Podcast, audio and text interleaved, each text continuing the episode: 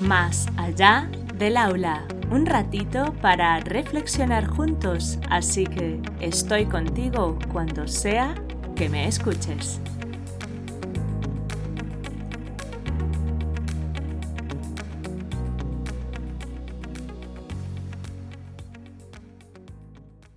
Hola adultos significativos, encantada de teneros al otro lado.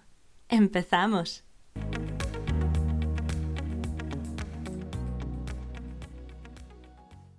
Echando de menos. En episodios anteriores os he hablado de los diversos factores que influyen en el funcionamiento del comedor. Sin embargo, hoy quiero hablaros de algunas cosas que desde mi perspectiva he echado de menos y creo también tienen gran influencia en el funcionamiento. Además, he incluido las perspectivas de mi madre y mis hermanas que han currado en comedores escolares para ofreceros una mayor amplitud de perspectiva de lo que haría falta en un buen servicio de comedor. Quizás más adelante las invitaré y hacemos tertulia del tema en un podcast. Vamos allá. Mm, durante nuestro trabajo en comedores escolares hemos echado de menos formación por parte de la empresa en temas relacionados con las interacciones con peques, como es el caso de cursos de resolución de conflictos, establecimiento de normas de convivencia, entre otros. Os pongo un ejemplo. Eh, durante un curso tuve entre los usuarios un peque que tenía trastornos de comportamiento. Sin embargo, no supe de ello hasta que se presentó una situación en la que el peque se alteró, insultó a monitores e intentó pegarles. Entonces decidí solicitar una reunión fuera de mi horario de trabajo, evidentemente, con los padres y personal del centro para saber por qué había actuado de esa forma y si tenían directrices de actuación para esos momentos. Evidentemente, al no haber formaciones relacionadas con las interacciones con los peques, lo más habitual en el día a día es que los monitores recurran al castigo para mantener las normas de funcionamiento del comedor, porque no existe reglamento que recoja cómo debemos actuar y mucho menos si hay alguna consecuencia por agredir al personal física o verbalmente.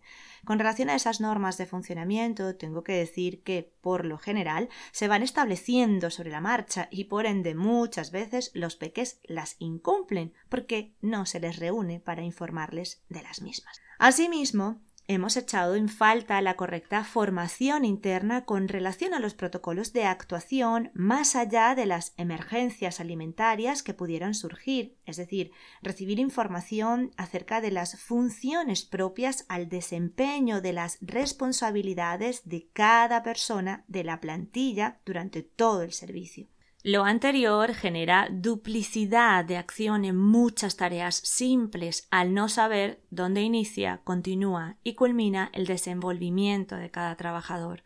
Asimismo, echamos de menos el diálogo oportuno, anticipado y breve cuando algún compañero no asistirá al servicio para así saber cómo será la operatividad durante su ausencia. Tampoco se ha propiciado por parte de la empresa ni de las AMPAs el conocimiento previo de los peques y sus familias al iniciar el curso escolar, lo cual genera muchas expectativas y muchas dudas, tal y como os comenté en el podcast Pasen y vean, sí, como en el circo.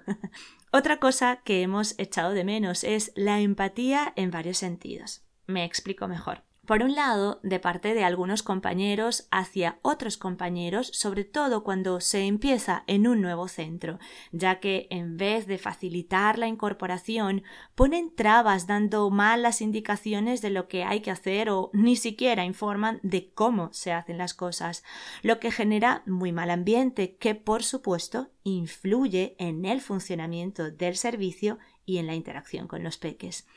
También hemos notado falta de empatía por parte de las familias, ya que en ocasiones cuando ocurre algún incidente con un peque, como por ejemplo que se caiga mientras juega en el patio, tienden a realizar reclamos desproporcionados e incluso irrespetuosos hacia el personal, pensando que estamos exclusivamente con su peque. Quizás me quedan cosas por mencionar, pero no quiero extenderme más, puesto que pienso que ya os he transmitido la idea de que juntos debemos buscar formas de hacer cada trabajo con y para peques lo mejor posible, detectando en todos los contextos los recursos materiales y humanos necesarios para tal fin. Antes de terminar, quiero destacar una cosa que no he echado de menos en todos los años que llevo trabajando en la empresa de catering, y es el hecho de que la comida es elaborada cada día bajo rigurosos controles de calidad que garantizan que los peques coman a buena temperatura, sabroso y con posibilidades de repetir si quisieran, no lo digo por quedar bien, lo digo con conocimiento de causa porque he visto el funcionamiento de la cocina y he comido siempre en el centro de trabajo. Eh, bueno, exceptuando el curso pasado por los protocolos establecidos con la pandemia. En el próximo podcast os hablaré de ciertas pautas que a mi parecer podrían contribuir en la mejora del funcionamiento del comedor. Si te gustó este episodio y crees que puede aportar a otros, compártelo. Nos escuchamos la próxima vez, aquí, más allá del aula.